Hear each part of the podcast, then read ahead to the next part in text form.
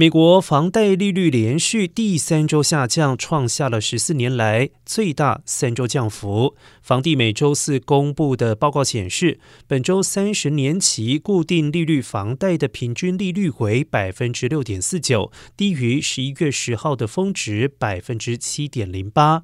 上一次房贷利率在三周期间出现同样降幅，是在两千零八年底的金融危机高峰期。不过，房贷利率仍然比一年。前高出超过一倍，增加了持有房产的每月成本，并且使得房市大幅降温。美国房价在九月份连续第三个月下跌。